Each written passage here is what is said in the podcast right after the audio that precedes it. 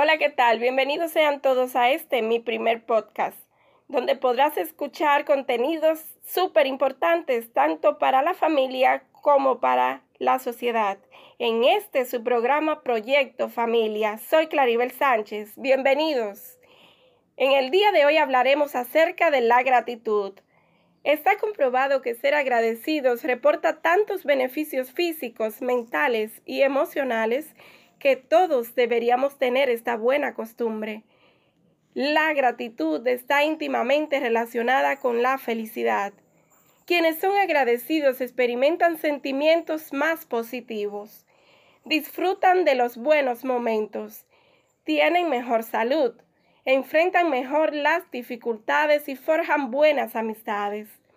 El apóstol Pablo dijo, muéstrense agradecidos. Y él mismo fue un modelo de este sentimiento. Por ejemplo, siempre daba gracias a Dios cuando alguien aceptaba el mensaje que predicaba. Para disfrutar de verdadera felicidad no basta solamente con dar las gracias. Tenemos que ser agradecidos. Esto nos protege de pensamientos negativos. Nos protege de la envidia y el resentimiento características que nos alejan de las personas y nos roban el gozo. Ser desagradecidos es una injusticia para Dios.